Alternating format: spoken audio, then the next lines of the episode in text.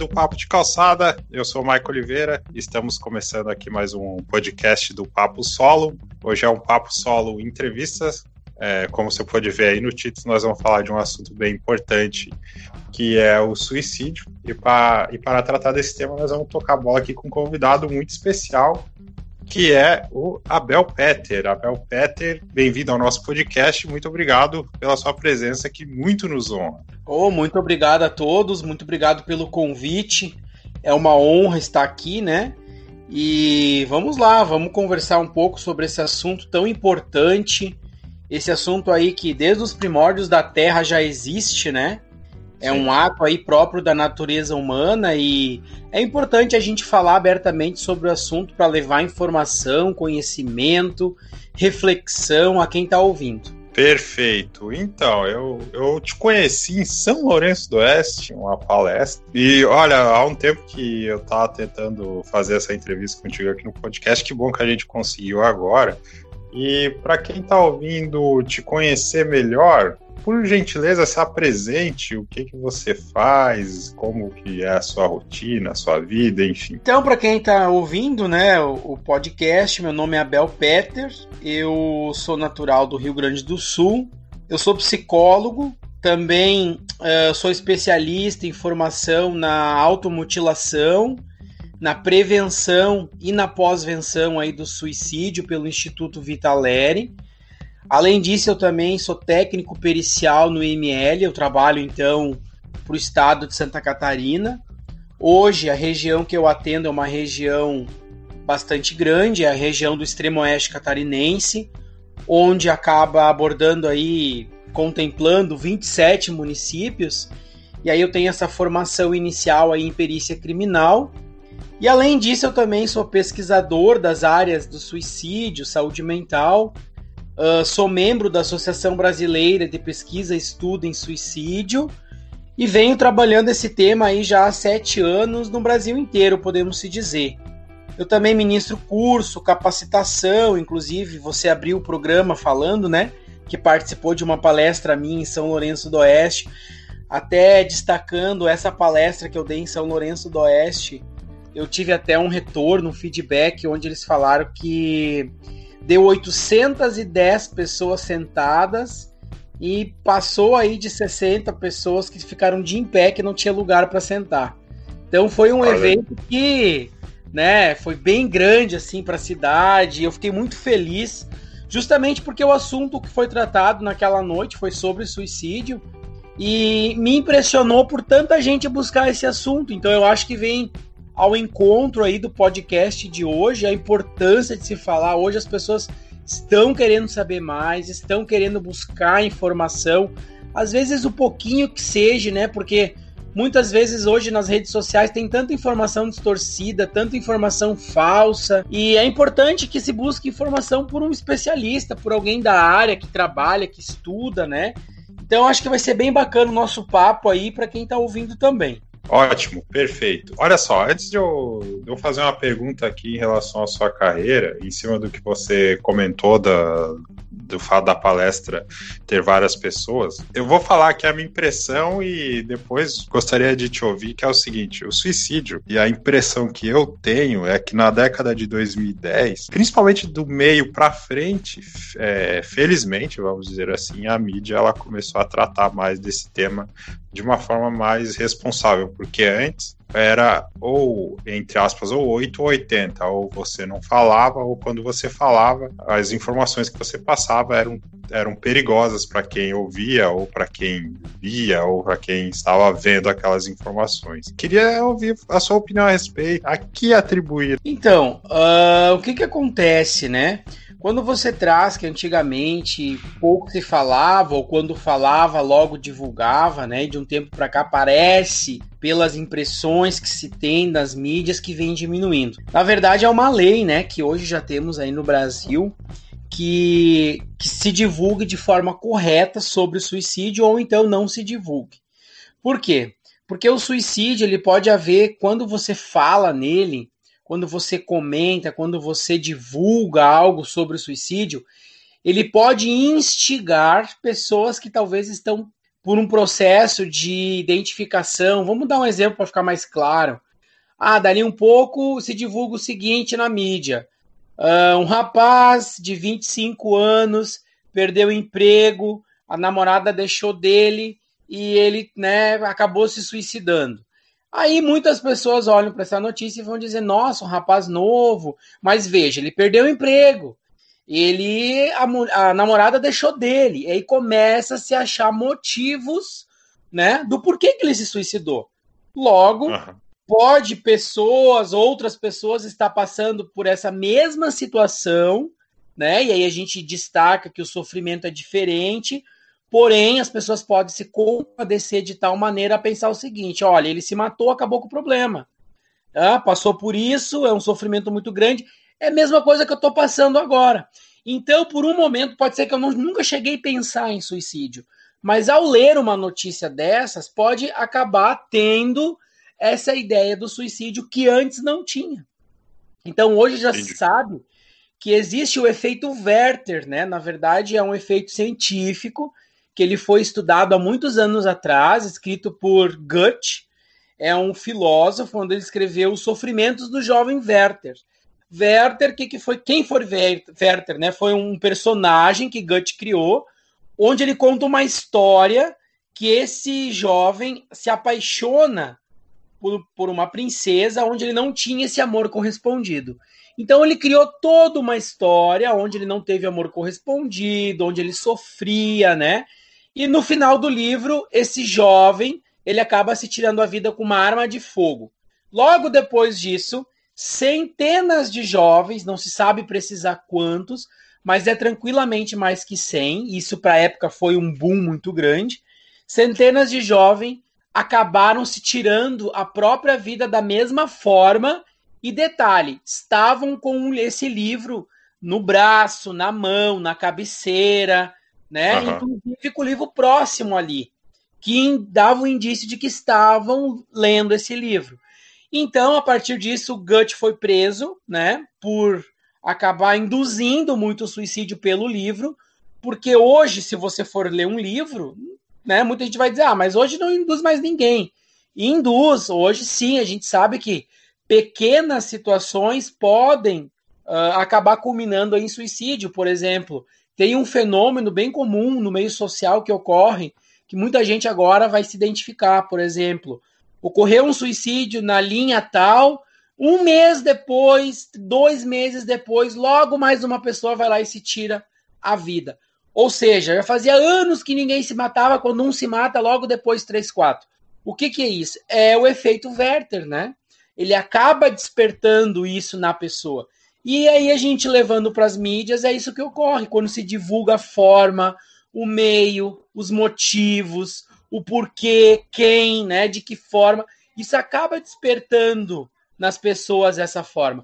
Por exemplo, logo depois que o reitor da, da IFSC, do IFSC lá se suicidou, desculpa, o reitor da Universidade Federal de Santa Catarina se suicidou, logo depois no shopping, em, em, né, em prédios, edifícios, teve um, um aumento desse suicídio, ele acaba gerando um aumento. Justamente por quê? Porque se divulga motivações, aí depois eles falam, ah, o cara era inocente, foi por, né, por, uh, por tantas pessoas pressionarem, e ele não era culpado, veja, olha o sofrimento dele, ele foi lá e se matou.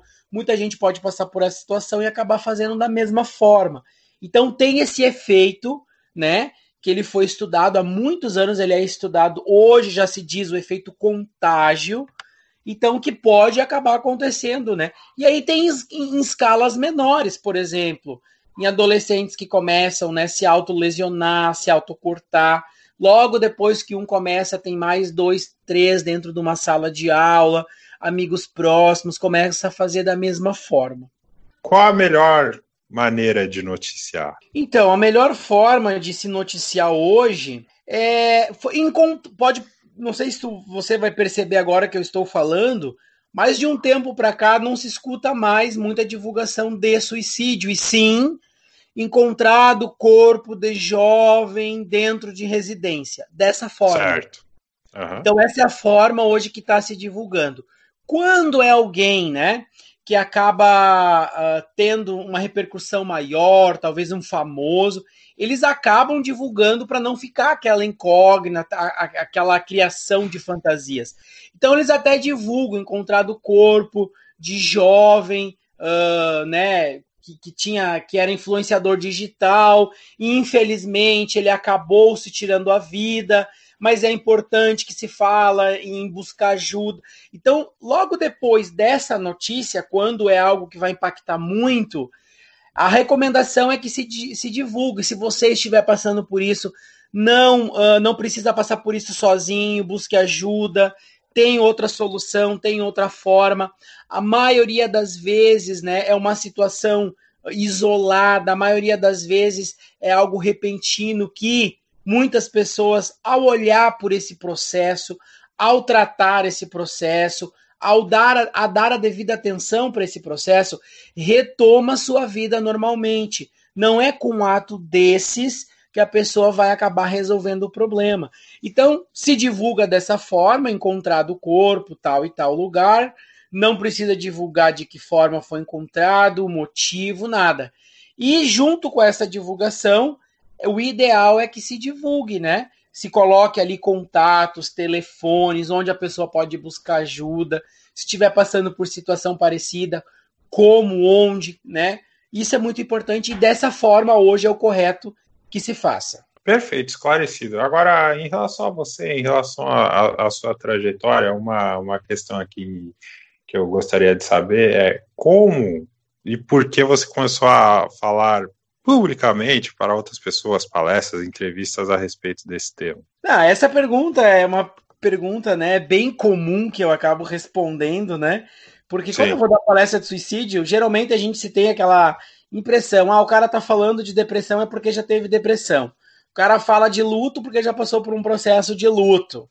Fala bem, sei lá, de, de tal e tal situação, é porque passou por tal situação. Quando a gente, né, eu particularmente comecei, iniciei a minha fala, eu nunca perdi ninguém por suicídio próximo, familiar, né? E, e, e eu sempre digo, a gente não tá livre disso, né? Mas claro. eu comecei há sete anos atrás, justamente porque o, o, local onde eu trabalho, como eu disse no início, eu trabalho no ML, uhum. né, no Instituto Médico Legal.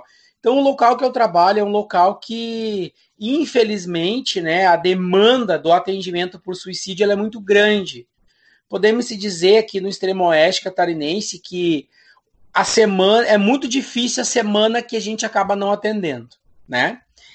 E, e aí, nesses atendimentos, a gente acaba tendo contato com a família também, com a família, com pessoas próximas. E eu acabei percebendo que não eram pessoas que se tiravam a vida, não eram pessoas isoladas, pessoas que não tinham que outras pessoas acabavam não amando, que eram pessoas extremamente tristes, fechadas, que não tinha ninguém por elas. Não, eram pessoas que eram muito amadas, eram pessoas que eram muito respeitadas, cuidadas, mas que mesmo assim acabavam se tirando a vida. E o que eu ouvia muito era a ah, Abel chorando e muito compadecidas, né? Se eu tivesse oportunidade de, de levar agora e buscar ajuda, se eu tivesse prestado atenção naquele sinal, porque agora faz sentido, por exemplo, ele dizia que não aguentava mais, ele começou a doar o pertence, né? Doou, passou as terras para o nome de, dos outros. Ah, ele acabou visitando um filho que nunca visitava, ficou uma noite inteira acordando, né? Uh, dizendo, dando sinais. Então isso, isso me instigou muito. E aí eu pensava, poxa, por que, que as outras pessoas não podem saber disso? Para não, não chegar nesse desfecho. Então aquilo uhum. começou a me tocar de uma forma onde eu, eu, comecei, eu comecei a sentir que eu precisava fazer algo, sabe? Então eu precisava levar informação e dizer: olha, se a pessoa está fazendo isso, presta atenção, porque logo em seguida, se não dá o devido cuidado, ela vai se matar. Presta uhum. atenção nesse detalhe. Não é normal a pessoa começar a doar um pertence que ela gosta muito. Não é normal a pessoa se isolar, se fechar, começar, né, ficar dentro do quarto. Não é normal. Vamos cuidar disso, porque isso é um indício de que pode, né, mais tarde vir a, a pessoa a se tirar a própria vida.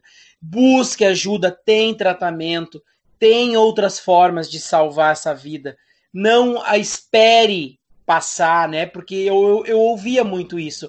A Abel dava o sinal, tava falando, mas todo mundo diz que quem fala não faz. Então eu achei que nunca ia fazer, sabe? Essas frases, esses comportamentos, essas. Isso me instigou muito. E aí o que, que eu fiz, né?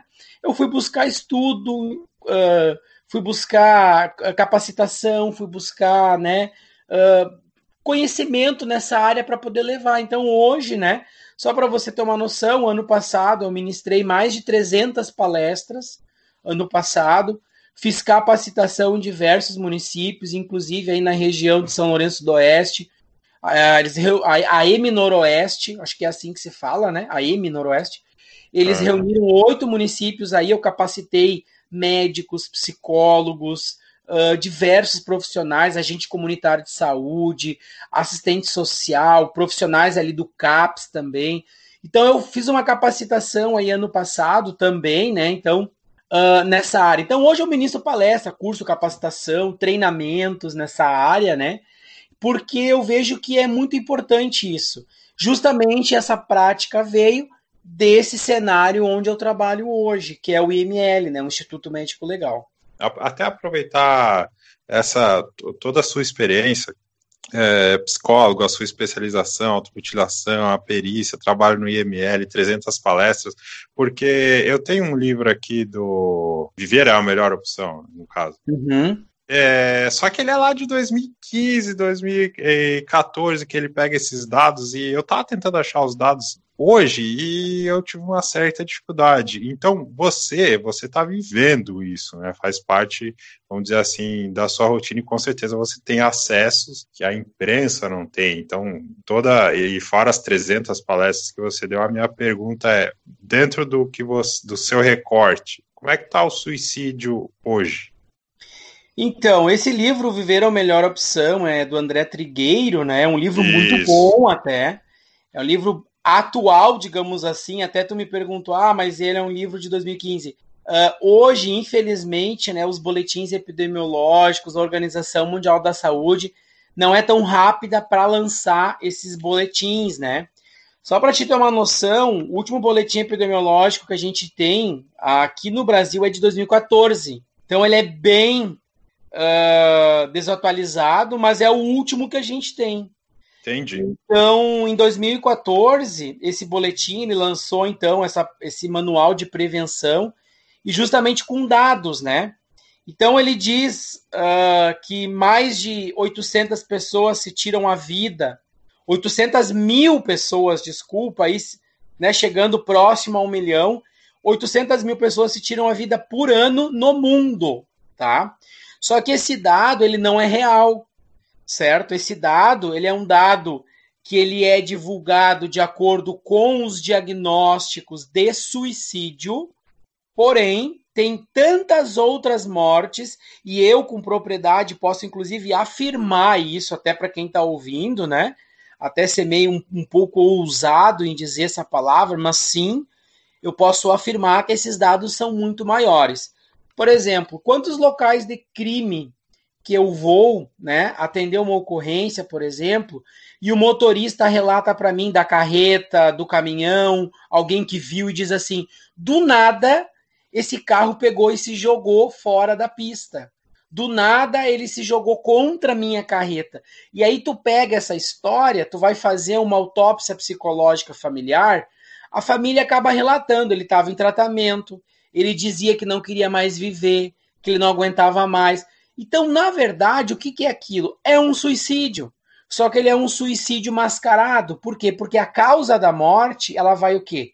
Politraumatizado, traumatismo crânioencefálico, acidente uh, com veículo. Né? Quantas pessoas que se atiram de pontes e ninguém viu, e tu vai fazer uma autópsia psicológica, tu entende que a pessoa estava passando por um processo né, um adoecimento mental e vários fatores, fenômenos na vida que acabaram contribuindo para que aquela pessoa se tirasse a vida. Qual a causa da morte? Afogamento, né? Queda de altura. carbonização, ateamento de fogo, tem tantas outras causas, né? Intoxicação exógena, que são causas que não tem como afirmar se ninguém viu que foi um suicídio. Então, esses 800 mil, né? Uh, casos por ano no mundo é muito maior. Chega-se né, a, a ter uma previsão aí de que é pelo menos seis vezes mais né? Seis vezes mais. E para te ter uma noção, falando um pouquinho mais de dados, entre 15 e 29 anos, o suicídio é a segunda maior causa de morte. Ou seja, só perde para acidente de trânsito, depois vem o suicídio. Ou seja, é, é, uma, é um, um, um fenômeno que está mais do que na hora que a gente precisa olhar para isso, né? Quando a gente traz para o Brasil 32 mortes por dia aqui no Brasil, né? é a quarta maior causa em homens. A, a, a, quarta maior causa de 15 a 29 anos, desculpa, é a terceira maior causa em homens, né? Totalizando aí mais de 11 mil casos de suicídio por ano só no Brasil. Então, é, são dados assim que realmente assustam. E, a região sul lidera esses rankings, né? Seguido aí por primeiro lugar Rio Grande do Sul, depois vem Santa Catarina, depois vem Paraná e segue, né? Então, assim, uh, são dados que realmente impressionam, né? E, mas, infelizmente, não são tão rápidos para a gente ter esses dados. Quando tu traz, uh, são dados antigos, realmente, o boletim epidemiológico ele é lançado a cada tempo, né? E aí uhum. depende de, dessa soma de registros para a gente ter dados mais atuais.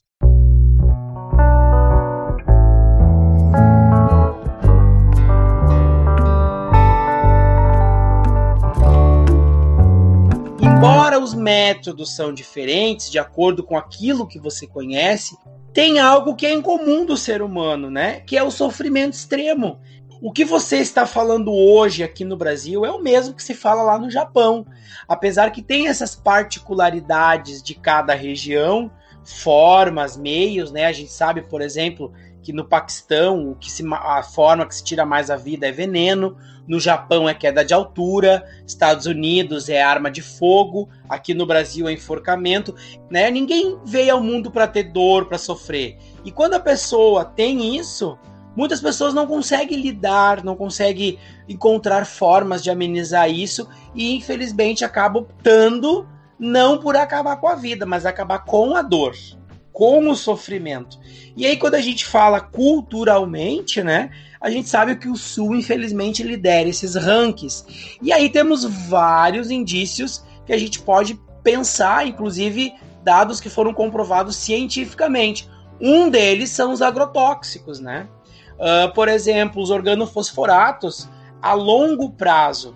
O agricultor, a agricultora, a pessoa que lidou muito tempo com esses venenos, ela acaba intoxicando o próprio organismo e essa intoxicação acaba reduzindo o manganês, que é um composto que a gente tem, que ele é importantíssimo para a condução de serotonina, dopamina, que são neurotransmissores importantíssimos da alegria, do prazer, do bem-estar. Então tu imagina um agricultor que a vida inteira lidou com, com veneno, né? Com uhum e aí pegamos de, hoje aqui no Brasil já se sabe que a lei é cada vez liberar mais venenos, né? E cada vez se fala menos em se proteger, né? Se fala em, em aplicar em produção, mas não cuida do bem-estar do agricultor. E o que que acontece? Ele não usa o EPI por muito tempo, ele acaba se intoxicando. Tem uma série de consequências, né? Uma, uma dessas das mais graves, né? Esse déficit aí de, de, de serotonina e dopamina essa pesquisa quem fez foi a Unisc, Universidade de Santa Cruz do Sul, no Rio Grande do Sul, junto com a Embrapa, Emater e outras né, instituições, onde eles pesquisaram por décadas.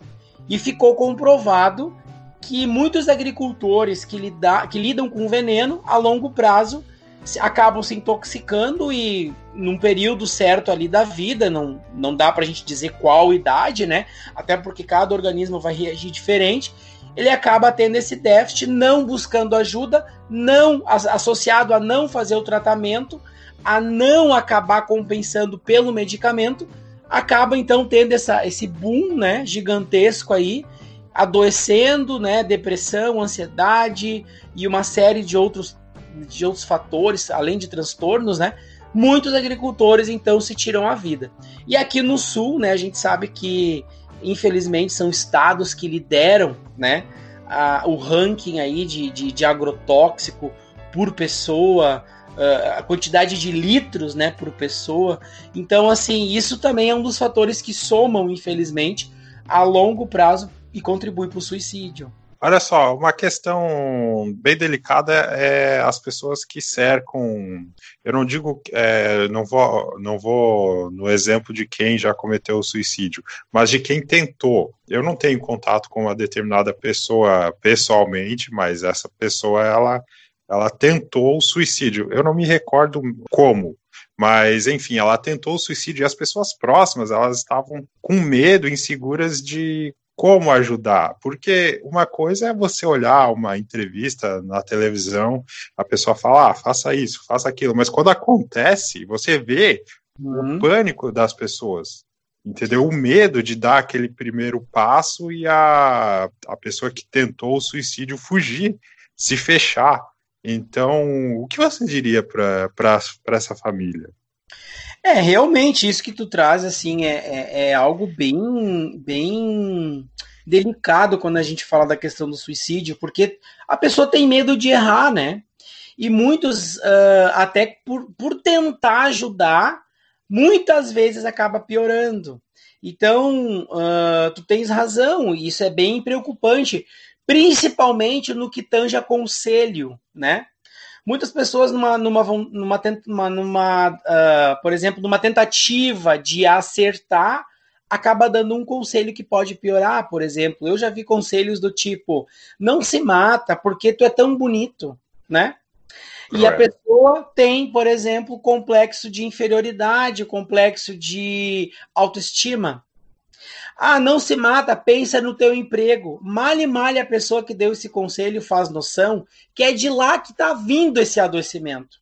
Porque não aguenta mais no chefe, não aguenta mais a carga de trabalho, odeia estar naquele ambiente. E o que, que a pessoa diz? Pensa no teu trabalho, né? Há conselhos do tipo, ah, se separa então, e a pessoa às vezes não quer se separar. O que ela quer é que a pessoa mude. Ela ama aquela pessoa. Então isso acaba piorando a situação. Então, quando tu diz esse desespero, esse não saber o que fazer, eu vou tentar separar um pouquinho, uh, só para vocês entenderem como a gente pode ajudar alguém, pode ser? Claro. Então, por exemplo, a pessoa que está passando por esse processo, basicamente, ela está passando por uma crise, né? Uma crise emocional. E existem alguns estados emocionais que são mais frequentes nessa pessoa, por exemplo, um desespero, então, é a crise suicida ela é de extremo desespero. Não pense que a pessoa que está pensando em suicídio, em cometer, ela está calma. Ela não está calma. Por dentro dela tem um turbilhão de coisas acontecendo. Então, ela está extremamente desesperada. Além de uma ambivalência muito forte. Por exemplo, ela não sabe se ela quer morrer ou quer viver. Ela não está sabendo discernir naquele exato momento se ela quer viver ou quer morrer. Por quê? Até porque eu disse no começo da entrevista: ninguém quer morrer que a pessoa quer acabar com a dor, com o problema, com o desespero, com a dívida, com aquele sofrimento, com aquela violência, com aquela vergonha, aquela culpa. E muitos não encontram saída, né? a crise suicida também é um momento de impulso. Se a pessoa, se não tem alguém para conversar, para desabafar, para acolher, para ajudar, para acalmar ela, por um ato de, de impulso, muitas pessoas acabam cometendo. Temos o exemplo da ponte lá dos Estados Unidos, né? Onde muitas pessoas que pularam de lá, pouquíssimas, né? Acabaram sobrevivendo, mas foram poucas. E, esse, e, e essa quantidade pouca foi entrevistada. Tem até um documentário, se vocês quiserem assistir no YouTube, né? E ao entrevistar essas pessoas, eles falaram: graças a Deus que eu não morri, porque no momento que eu soltei minha mão, eu me arrependi. Eu vi a merda que eu estava fazendo. E que não era aquela forma que eu iria acabar com tudo. Muito pelo contrário, quem fica também sofre, também né, tem uma série de consequências. Então, assim, uh, por um ato de impulso naquele momento, se a pessoa não tem um acalanto, não tem com quem contar, ele pode acabar por um ato de impulso também se tirando a vida, além de também a pessoa ter aquela mente fechada, né? Ah, eu vou fazer isso, é isso que vai resolver o problema.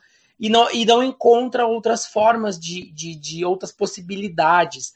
Então, isso é muito comum, essas crises, né? Além de outras, claro, né? Não vou me estender aqui, que a pessoa está passando dentro dela. E o familiar, nesse momento, o que ele tem que fazer é não se desesperar junto, né? Então a gente sempre orienta a buscar um profissional. Eu não sei o que fazer. Liga, vai atrás, tenta se informar com algum profissional, pelo menos naquele momento, para buscar uma orientação, como proceder, né? Uhum. Outra dica que a gente dá também, enquanto profissional, uh, tira tudo, todos os meios e acessos letais que a pessoa tem próximo. Se é. ela tem arma, tira a arma. Se tem faca, esconde a faca.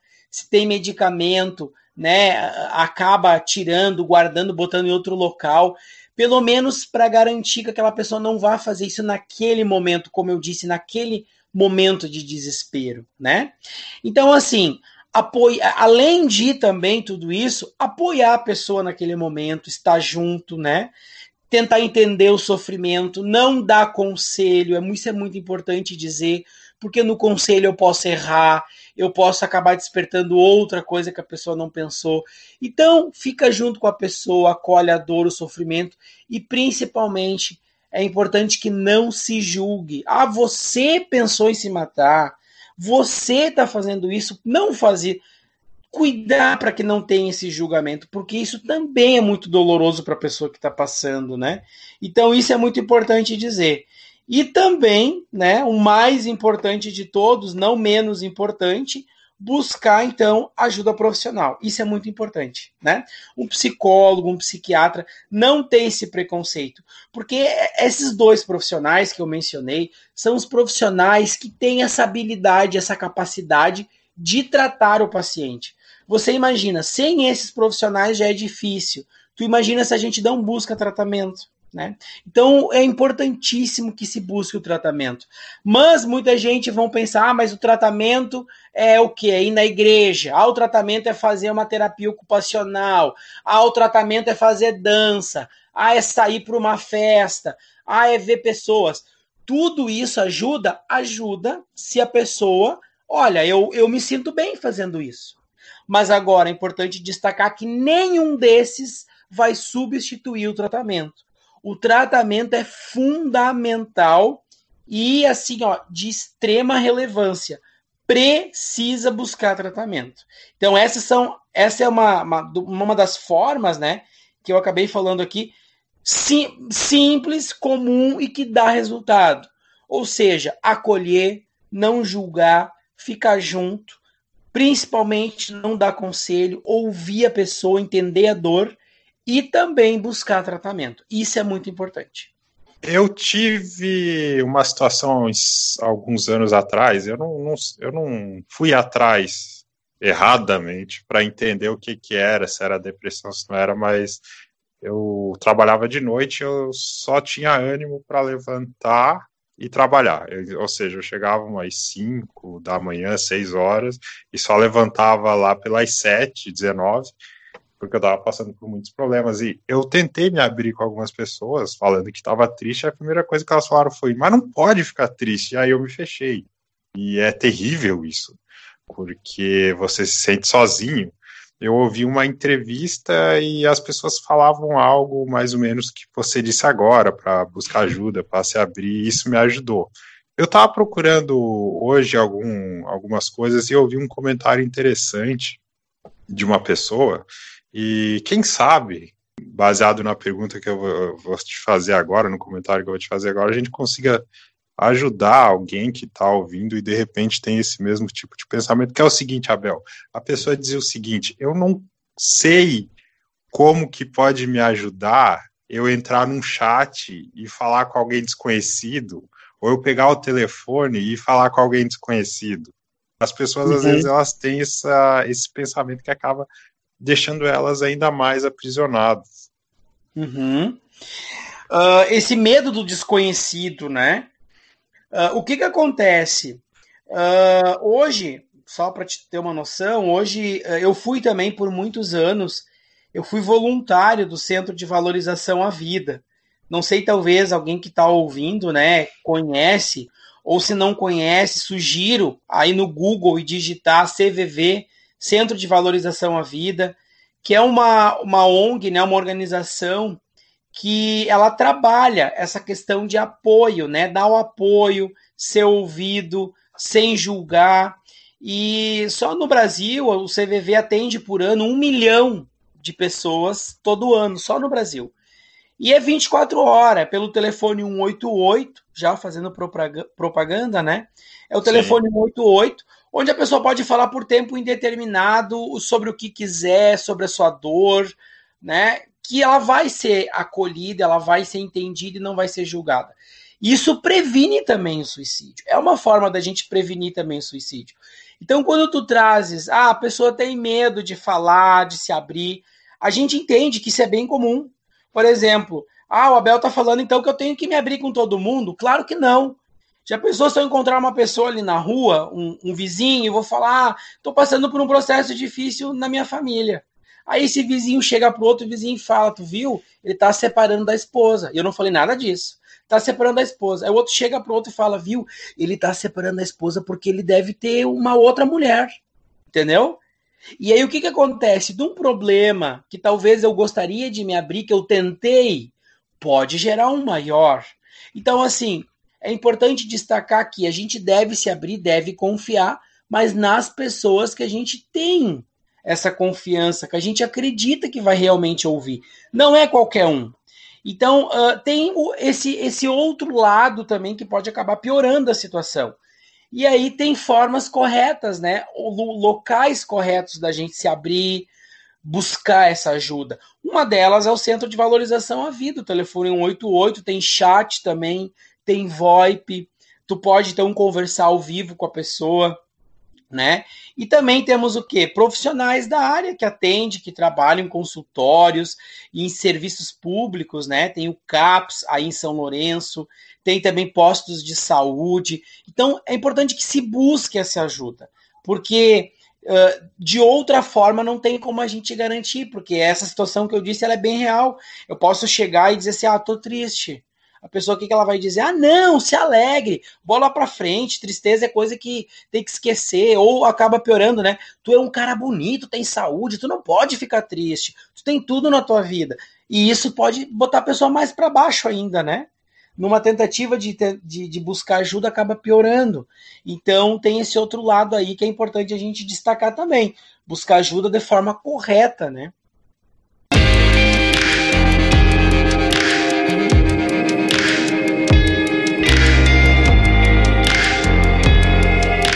Mais alguma coisa? Tem alguma coisa que você gostaria de, de, dizer que de repente não é muito comentado em entrevistas, em palestras a respeito do suicídio e você gostaria de aproveitar esse espaço? Eu acho que dá para a gente destacar também esses dados alarmantes que é, tem, na verdade, um, um, grande mito, né? Que é alguns mitos, né? Eu acho que seria importante destacar. Boa. Por exemplo, uh, que se fala, né, que o suicídio no mundo está aumentando. Isso é um verdadeiro mito, né, quando, quando as pessoas falam isso. O suicídio no mundo, ele não está aumentando. Ele está diminuindo, né? Uh, em contrapartida, uh, de, cento e, de, de 183 países que computam os dados de suicídio, 83% deles vem diminuindo os dados de suicídio. Então não é verdade quando se fala que o suicídio no mundo está aumentando. Não está aumentando. No mundo está diminuindo. E agora, o que é real é que no Brasil, infelizmente, esses dados vêm aumentando. Né? Então, 17% dos países, do, do, do, dos países que computam os dados de suicídio, 17% vem aumentando. Então, isso é importante destacar, né? Que enquanto no mundo vem diminuindo, o Brasil vem uh, aumentando. Esse é um dos mitos que eu gostaria de destacar assim para quem está ouvindo, né? Uh, no Brasil, ele está preocupando os dados, está cada vez aumentando mais e a gente precisa olhar para isso de forma urgente. Outra questão, acho que seria importante destacar para quem está ouvindo, que é quando a pessoa fala que vai uh, se suicidar, não é para dar bola, porque isso não vai acontecer. Isso é, esse é o outro mito também, que é, né, cão que late não morde, quem fala que vai se matar não se mata, não precisa dar bola, porque o, que vai se matar é aquele que está quietinho. Isso não é verdade, tá? Quem fala, faz sim. Quem fala, pode chegar ao ato extremo, né? Então tem que ficar atento aos sinais, aos comportamentos, às frases, né? Muitas vezes as frases não vão ser, ah, eu quero me matar. A frase vai ser, gostaria de partir dessa para uma melhor, eu não aguento mais, eu só vou ser feliz quando eu morrer, gostaria de uma passagem de ida sem volta, a minha vida tá sem sentido. A pessoa não diz que quer morrer, mas ela tá falando de outra forma. Então a gente tem que ficar atento a tudo isso, né? Porque tudo são sinais comportamentais, né, verbais e também que quem fala faz, né? Ele pode chegar ao ato de sofrimento humano. Acho que essas duas informações, assim, acho que, né, para as pessoas pensar um pouco sobre esse assunto, isso é muito importante também. Suicídio e religião. Esse, esse assunto ele é, é, meio que um tabu na sociedade? Como é que funciona essa questão? Então, quando a gente fala uh, de suicídio e religião, o que que qual que é o, o, o, a essência né, da questão que hoje né, é um óbice da sociedade, ou seja, não é olhado, não é falado, esses dogmas que tem por trás, né, que muitas vezes eles não são abordados né, em palestras, como tu disse, né, em perguntas, em entrevistas, porque tem esse medo de falar sobre isso, suicídio e religião.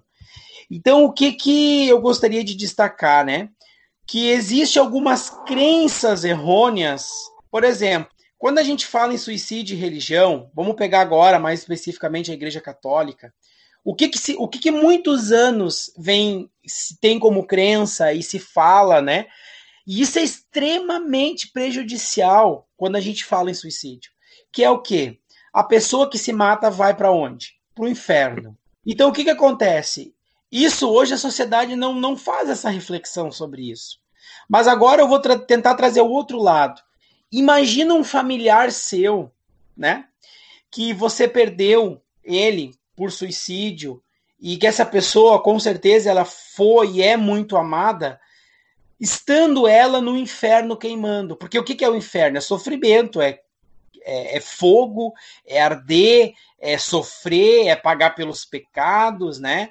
É num lugar uh, extremamente escuro, uh, com muito sofrimento, muita tristeza, muita dor. Então você imagina um familiar seu que você ama e que você deseja que ele esteja paz, que ele fique bem, lá nesse local.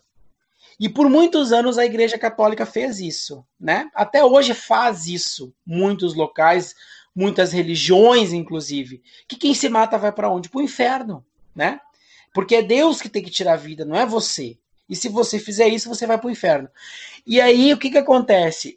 Uh, esse, essa crença de que vai para o inferno, ela pode acabar instigando outras pessoas na família por esse sofrimento acabar fazendo da mesma forma.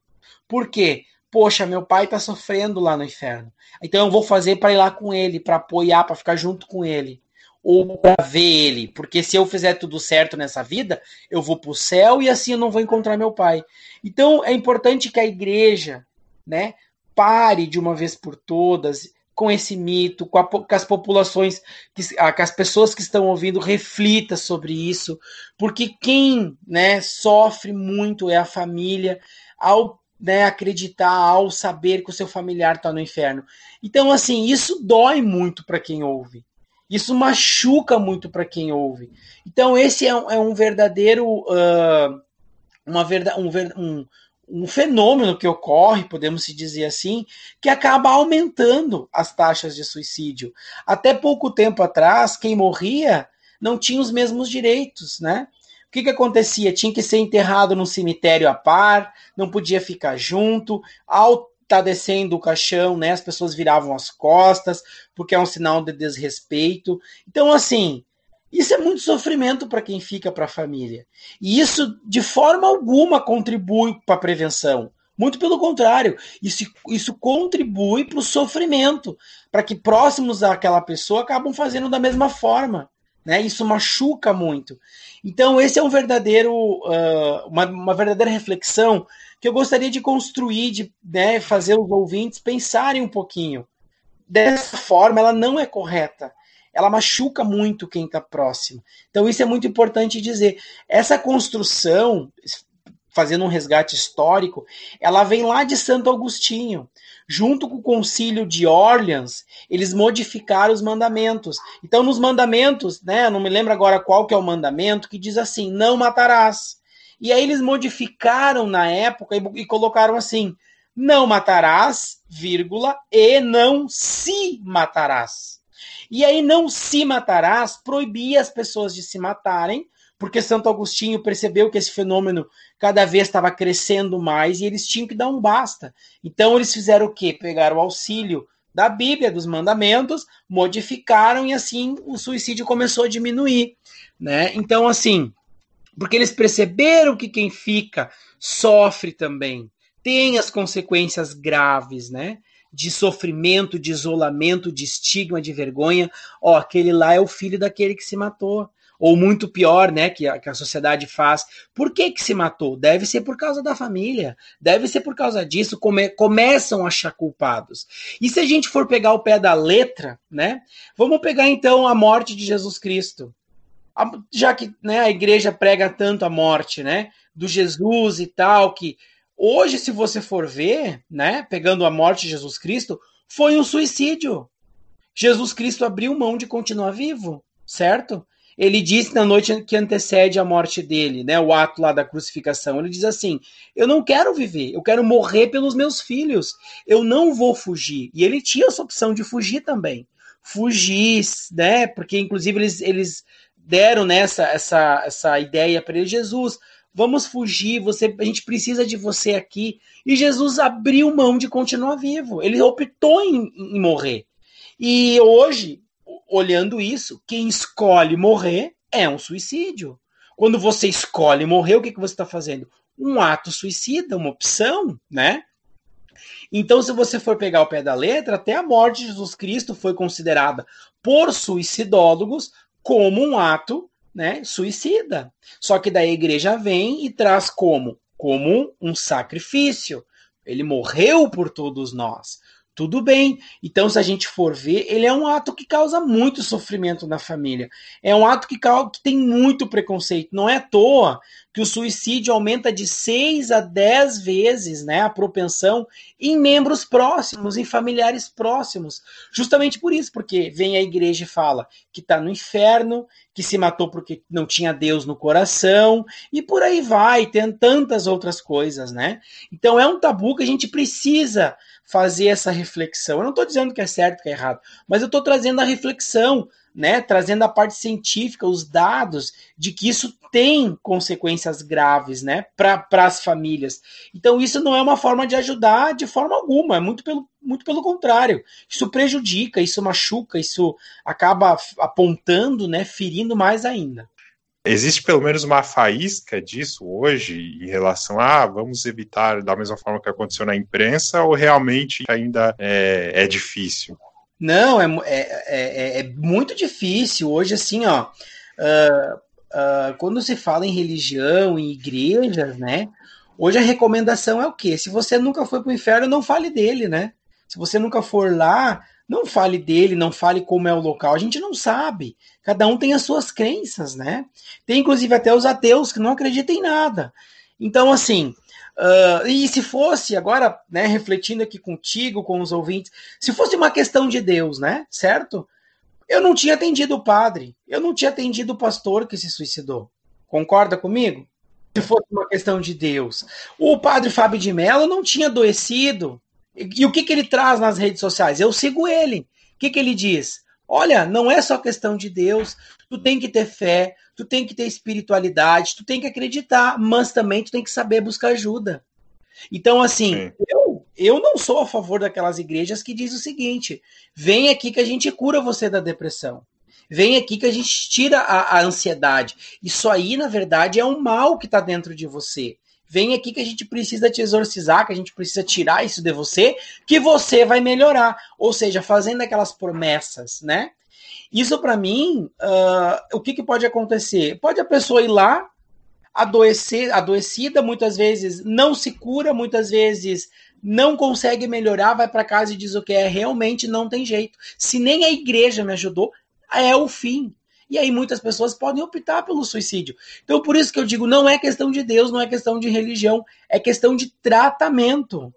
Os padres pregam isso, os pastores pregam isso. É só acompanhar né, o, o, o Marcelo Rossi, uh, o Edir Macedo, o padre Fábio de Mello, vários profissionais, líderes importantes aqui no Brasil religiosos, que dizem que, inclusive, falaram que passaram por processos parecidos.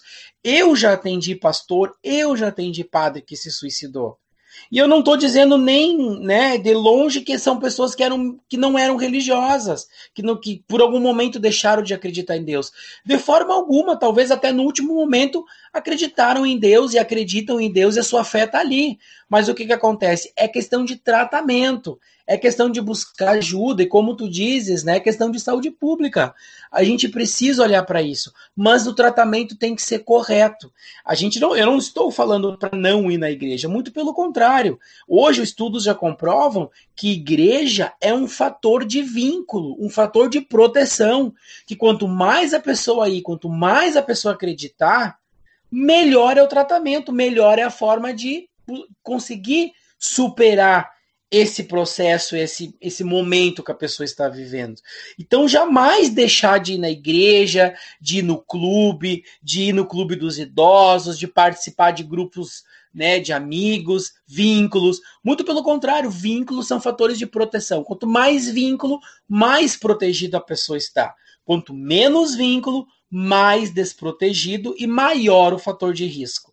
Então, sim, a gente tem que fazer tudo isso, que se sentir bem, porém a gente precisa buscar tratamento. Isso é muito importante. Outro, outro ponto aqui, esse, essa tendência, esse crescimento da, das taxas de, de suicídio em crianças e adolescentes é um tema delicado também na sociedade?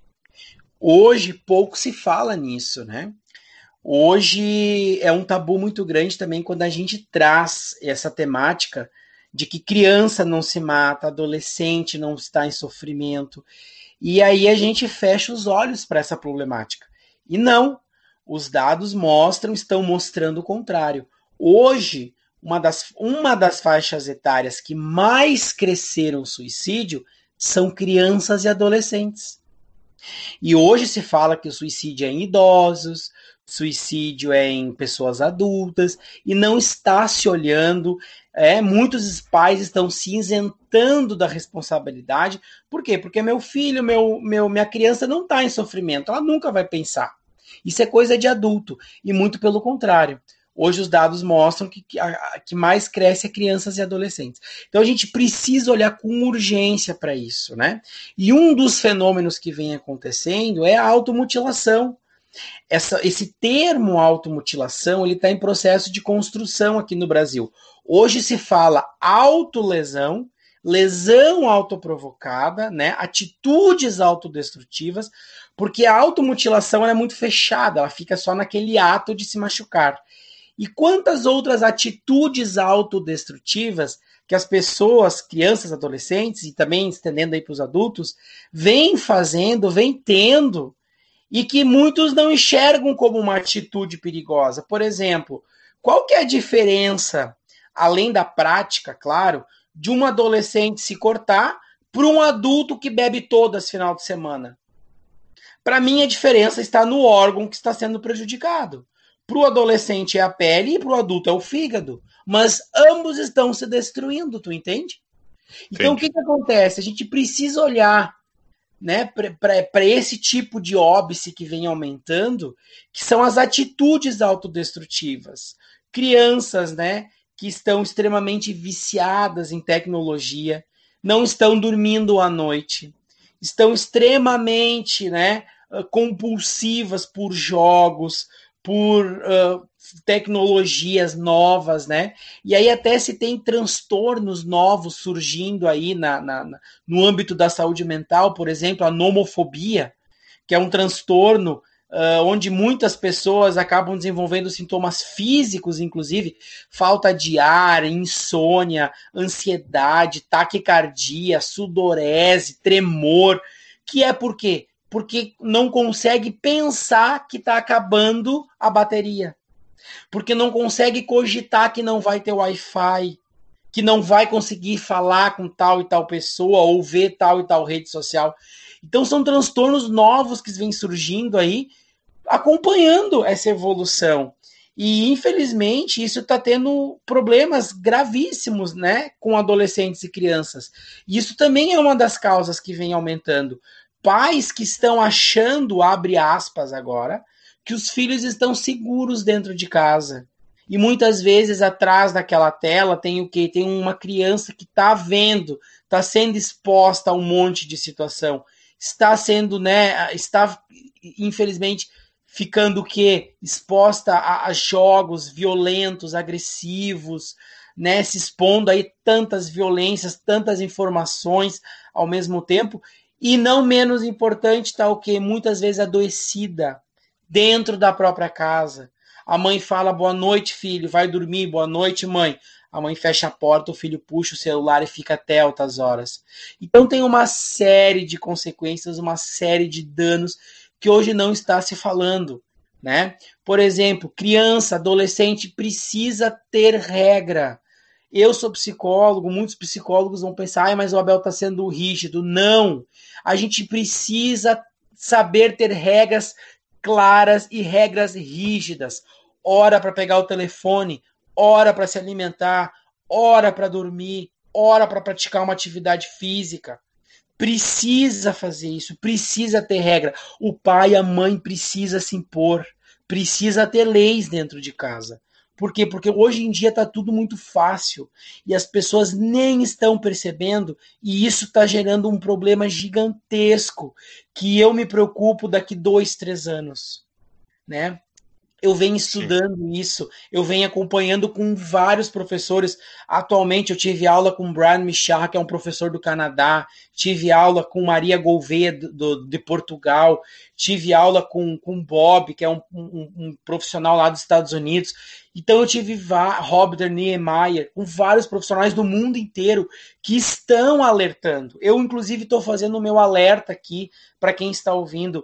Preste atenção no seu filho, preste atenção no seu filho, porque isso está tomando proporções gigantescas. Se a gente não botar regras, se a gente não se policiar literalmente, o que, que vai acontecer?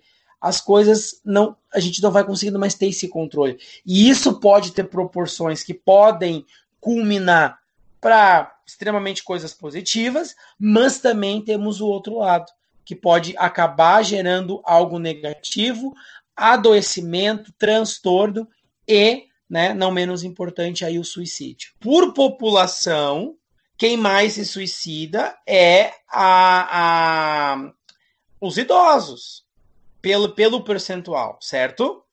Uhum. Mas agora o que mais vem crescendo não é os idosos.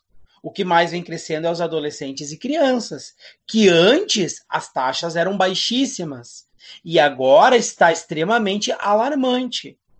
Hoje já se sabe que cresceu 33%. Você tem noção do que é isso? É muita coisa. É muita coisa. Então, assim, uh, a gente tem que também acompanhar isso e também observar nas escolas. Levar informação para as crianças, para os adolescentes.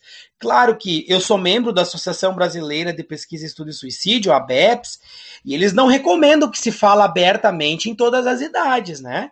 A gente também, também tem o filtro a gente começa a falar abertamente a partir da sexta série, né, o sexto ano de idade. Menos que isso, se fala em emoção, se se fala em sentimento, em buscar ajuda, se fala de forma mais lúdica. Então tem como abordar também. Mas o que está acontecendo hoje? Não está se falando. Se acha que não esse problema não está acontecendo nas crianças e adolescentes. E é muito pelo contrário, está acontecendo, está aumentando gradativamente, assim, em números estrondosos, extremamente agravantes, alarmantes, e muitos não estão olhando para isso. É, por exemplo, eu estou sendo rígido com meu filho, que ele tem que ficar junto com nós aqui, né? E aí, dali um pouco, meu filho olha e eu não estou ficando, eu estou extremamente viciado no telefone. E o exemplo, né? Ah, meu filho, vamos sentar aqui para comer sem o telefone, mas o pai está com o telefone do lado. Ah, vamos assistir um filme, bota o, fi o filho assistir um filme, mas ele do lado está mexendo lá no Face. Então, assim, a criança, ela aprende muito pelo exemplo. Então, por isso que eu digo, é uma transformação que não cabe só à criança.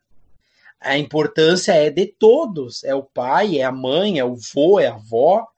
Esses tempos atrás, um pai me procurou buscando ajuda que precisava, porque o filho estava viciado, estava em tecnologia, estava já se misturando uh, com outras situações, ele já estava desconfiando de várias outras coisas, estava olhou para os braços e né, para o corpo, ele estava todo machucado e o filho estava no computador, não saía e ele buscou então, né, me procurou buscando ajuda. E aí quando a gente vai conversar, o pai começa a mexer no telefone, ele começa, né, e aí eu fico me perguntando qual a importância para esse pai, né? A importância dele ali em ajudar o filho, mas ao mesmo tempo, será que isso não está acontecendo em casa? Será que de repente esse chamar a atenção não é realmente que ele quer a atenção desse pai? Então, assim, fica a reflexão para os pais também que estão ouvindo.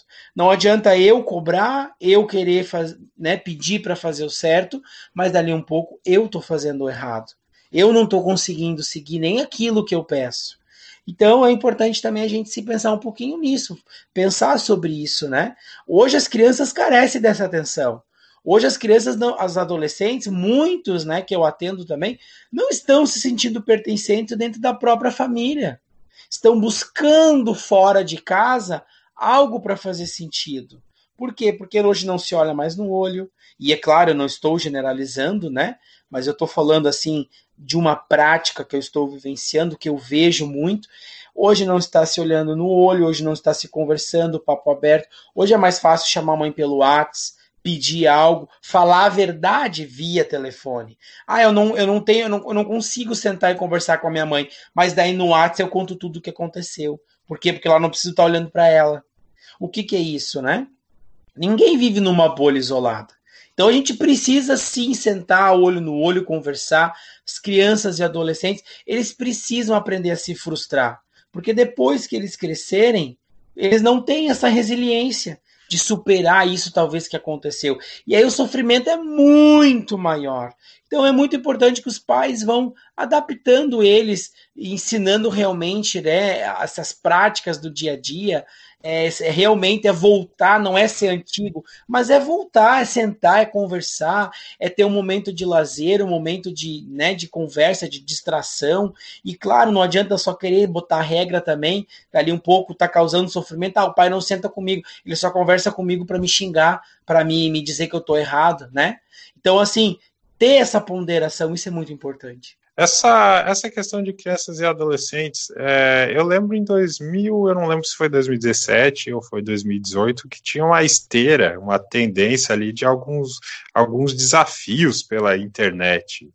Uhum. É muito comum entre adolescentes, eles ficavam se desafiando e o desafio levava até o suicídio. Eu não, não me recordo o nome disso. Que entra aí né, nisso que você estava falando, que é o risco, porque essa questão da tecnologia é, um, é, é muito delicado, porque ela é excelente para algumas coisas, só que ela é, ela tem esse risco, ela é livre, você não sabe, igual você falou, a pessoa vai para o quarto, o filho está no outro, você não sabe o que ele pode estar tá olhando ali.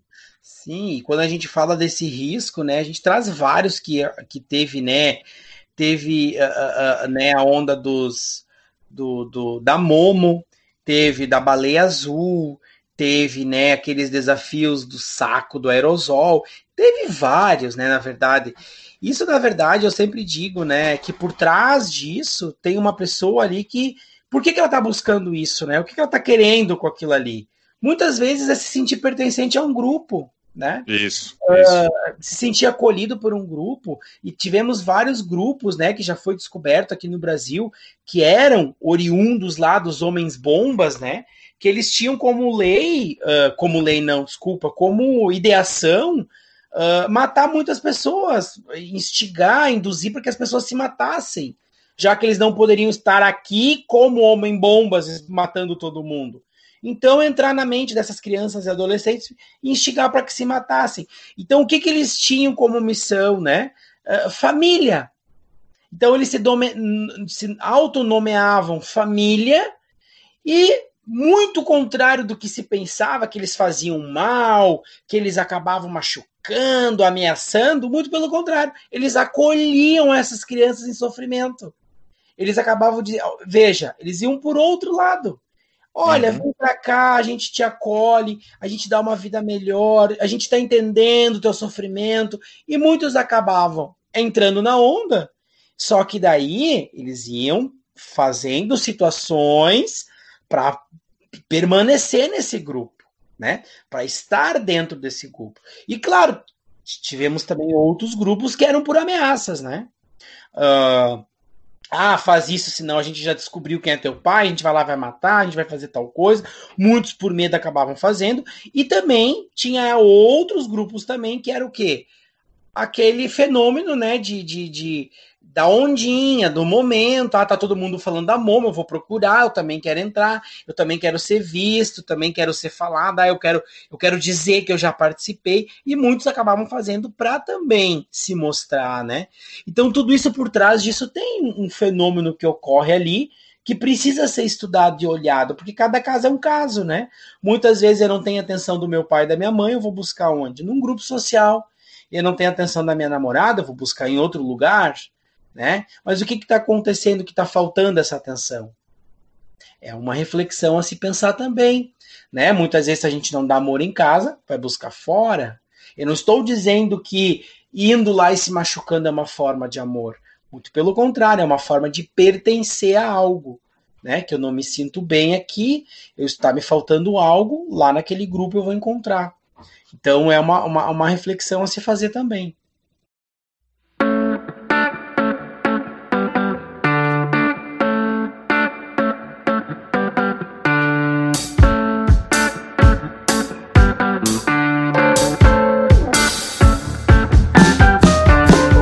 De agradecer vocês, né, pela participação. Acho que isso é muito importante. É uma atitude muito louvável, né, de vocês aí de levar informação, debater sobre esse assunto. Acho que a gente pode fazer muitas reflexões positivas, né? E também uh, dizer para os ouvintes que estão nos, nos ouvindo agora, acompanhando né, esse podcast, de que é importante que se busque ajuda de um profissional. Né? Na dúvida, busque ajuda de um profissional. Profissional da psicologia, da psiquiatria, não é para louco, não é para pessoa fraca, não é para pessoa que tem, né, que, que, que quer o teu mal. Muito pelo contrário. Quem busca ajuda é uma pessoa que quer qualidade de vida, é uma pessoa que quer melhorar que quer viver melhor, né? E a gente pode fazer isso se a gente buscar ajuda profissional correta. Então, assim, não precisa ter medo, não precisa ter vergonha, né? É importante que a gente também uh, mostre o outro lado, que a gente também dê o apoio. E muito importante também que a gente vença os nossos preconceitos, os nossos dogmas, né? De achar que é fraco, que é louco, que é, é uma, é, é, é uma busca que a gente vai fazer que não vai ter resultado. Muito pelo contrário, a gente precisa sim acreditar, a gente precisa buscar essa ajuda e também apoiar para que as pessoas vão buscar. Eu sempre gosto de dizer, tem muitas pessoas que não conseguem nem fazer né, a, a higiene pessoal, os afazeres né, básicos. Será que essa pessoa vai conseguir marcar uma consulta? Muitas vezes ela não consegue nem tomar banho, nem se alimentar, que dirá marcar uma consulta. Então é importante que quem está próximo a essas pessoas que estão passando por isso, né? E eu, eu não vou dizer que isso uh, é, é, é uma uma pequena parcela da sociedade. Muito pelo contrário, talvez quem está ouvindo aqui, a maioria de nós já pensou em algum momento em sumir, desaparecer. Né? Não pensou em suicídio, mas pensou em sumir, desaparecer, ah, não aguento mais, né? A gente tem às vezes esses pensamentos, é normal do ser humano.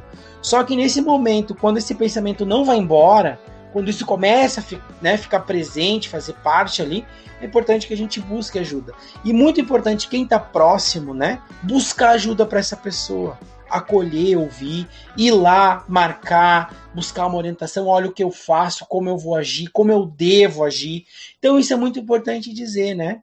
Acho que isso eu gostaria de reforçar assim para todos, né? Muito obrigado pela sua presença aqui no programa. Foi uma honra realmente recebê-lo. Eh, obrigado pela sua atenção, pela sua disponibilidade, por esclarecer várias coisas desse assunto tão complexo. Uh, esperamos poder recebê-lo aí em uma outra oportunidade. Sempre é interessante voltar a esse tema. E muito sucesso para ti aí na sua profissionalmente, pessoalmente. Um excelente ano e novamente muito obrigado. Eu que agradeço vocês então pela, né, pelo convite aí, Michel, né? Muito obrigado, Michel, por também fazer esse convite para mim. Uh, é uma honra também. Agradeço a todos aí. Se precisar também de alguma informação, que não foi abordado aqui, né, no podcast, a pessoa pode me procurar é, pelo meu Instagram, arroba Peter com dois T Abel. Então me chama, procura, né, digita no Google Abel Peter, tem né, várias, tem as ferramentas ali, palestras, a pessoa vai acabar me encontrando. Então dê uma forma ali e pode mandar sua pergunta que dentro do possível a gente responde a todos aí. Perfeito, nós vamos deixar na descrição do episódio os teus contatos, certo? Obrigado, Abel. Valeu, pessoal, por ter chegado até aqui. Obrigado, gratidão. Um abraço, até a próxima. Valeu, tchau.